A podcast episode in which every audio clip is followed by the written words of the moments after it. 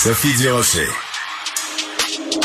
C'est tout en anglais. Sophie Durocher. C'est toi qui as tiré la sonnette d'alarme? Le Québécois moyen était Guy Nantel. euh, quelqu'un qui subissait et qui se disait je ferme ma gueule que je veux pas perdre ma job. La rencontre. Cet asservissement, cette servitude volontaire. C'est quelqu'un qui va dire par exemple moi je suis allé à l'urgence là j'ai attendu 6 heures OK? La rencontre. Nantel. Durocher. En fin de semaine, dans le journal La Presse, il y a un texte qui a beaucoup fait jaser.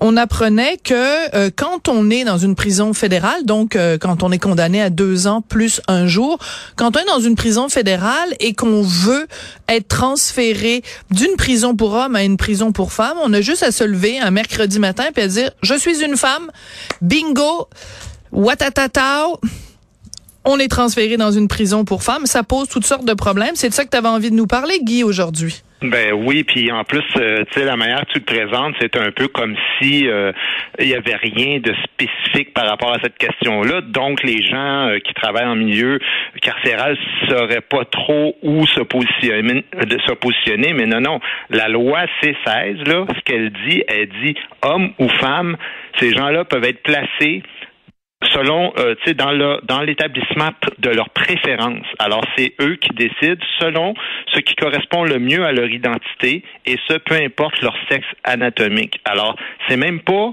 parce que c'est flou puis on sait pas trop quoi faire. Ce qu'on dit dans la loi noir sur blanc, on dit c'est selon ta préférence. Comment comment tu te sens? Alors, pose la question à un gars, toi, qui est condamné, mettons, à sais pas, 15 ans, 20 ans, 25 ans de prison. Ça tente-tu dépasser ces années-là avec euh, des tueurs puis des, des violeurs et tout ça, de, des gens comme toi finalement, euh, avec des, des, des gars, des toughs en Ben prison, oui. où ça tente plus d'être dans des petits bungalows avec des femmes entourées de femmes puis avec une sentence adoucie? Qu'est-ce que tu penses? Que le gars va dire. Ben oui. Évidemment qu'il va dire non, c'est drôle, soudainement je me je me sens femme, tu sais, puis euh, c'est un peu comme demander à un loup si ça tente d'être dans la bergerie parce qu'il se sent mouton.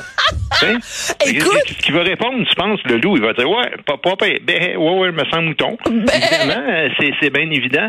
Euh, C'est, des violeurs. Il y a des violeurs qui sont présentement. Il y a un pédophile. Il y a un pédophile. Ben, un pédophile, en série. Parce que Oui. Matthew Hawk, là, dont tu parles, Oui. là, Hawk, en tout cas, je sais pas comment il prononce, peu importe, Arc. pédophile en série qui a violé trois fillettes, 4 ans, 5 ans et 7 ans, qui donc est rentré en prison et qui a dit ouais finalement je me sens femme, euh, je vais m'appeler euh, Marilyn ma sœur. Alors euh, elle s'appelle Marilyn, on la transfère en prison, elle viole une co-détenue et attention, non seulement la personne qui a violé n'a pas de conséquences, mais la personne qui l'a accusé de viol est accusée de transphobie.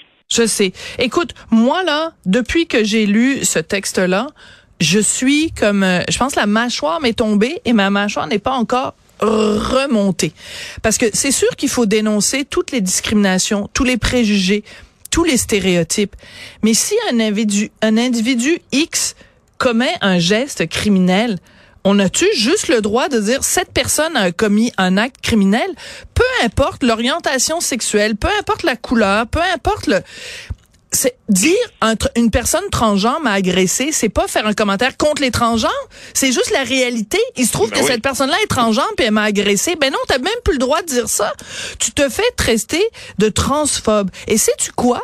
Ça ne sert pas la cause des personnes Ben, transgenres. évidemment, mais tu as Ça totalement ne raison. sert non seulement pas la ça, ça les cause. sert pas. Parce que tu sais, t'as un point important dans ce que tu dis, Sophie, c'est que J'aime ça quand tu dis ça. Il y a deux J'aime points ça quand tu dis ça, Guy. À, à la question des trans. Il y a.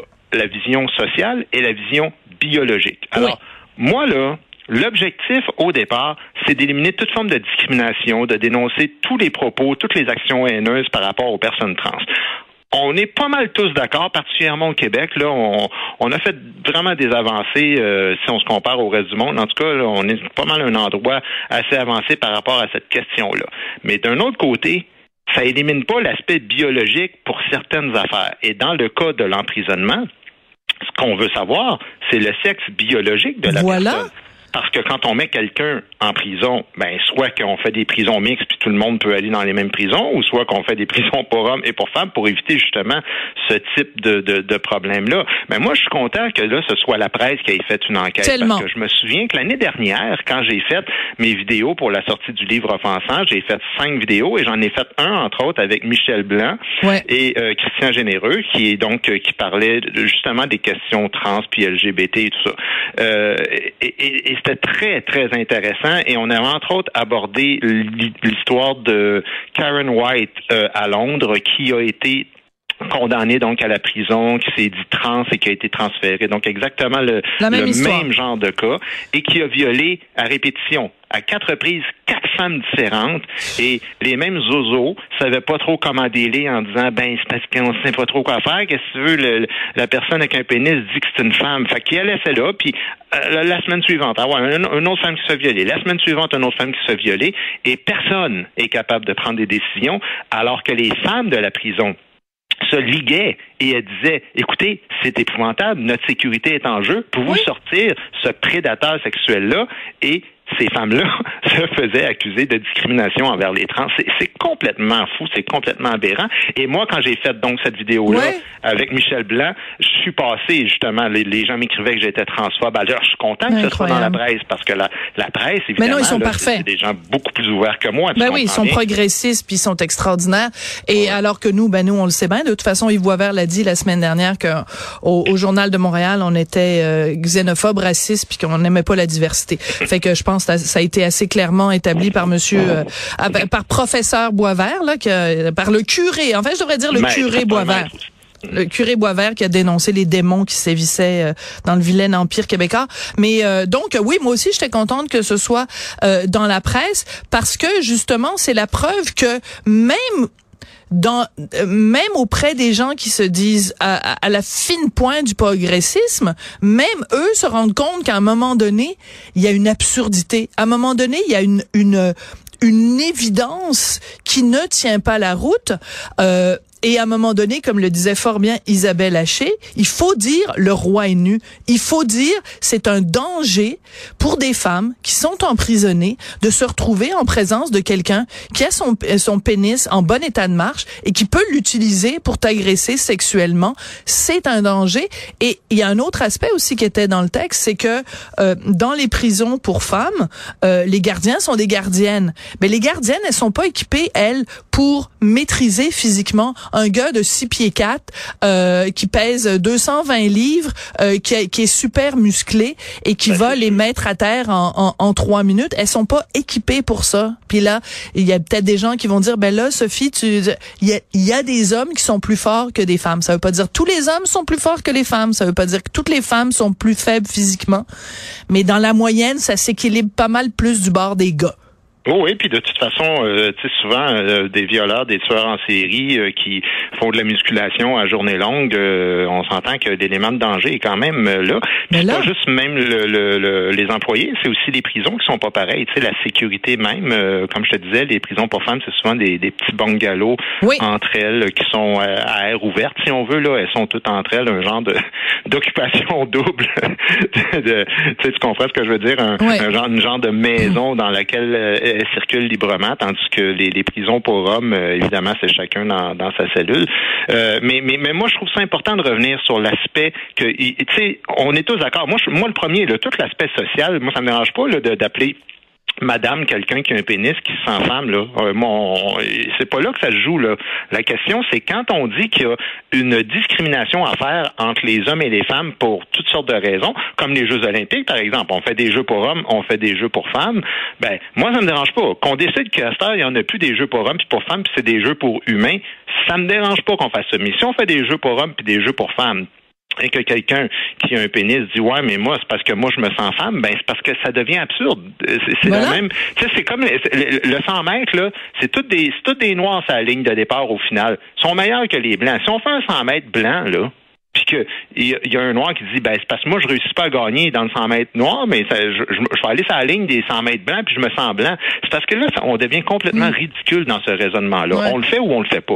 C'est un papier parallèle. Et la question se pose aussi récemment, je pense que c'était en natation, si je ne m'abuse, où il y avait euh, donc une femme transgenre qui a compétitionné euh, du côté euh, des femmes, puisque son statut de femme le lui permettait, mais que bon, elle rave toutes les médailles. Fait que là, t'as les femmes qui sont à côté, là, les, les femmes cisgenres qui sont à côté, puis qui disent, ouais, mais c'est parce que physiquement, il il n'est pas dans la même catégorie que nous, même si d'un point de vue bureaucratique, il a coché la case je suis une femme, mais d'un point de vue physique, qui est la raison pour laquelle on fait cette distinction là dans les Olympiques, il est pas du bord des femmes. Fait que c'est une injustice et encore une fois, on on on on, on ne on ne il y a oh, rien dans tout ça qui aide la cause des personnes transgenres.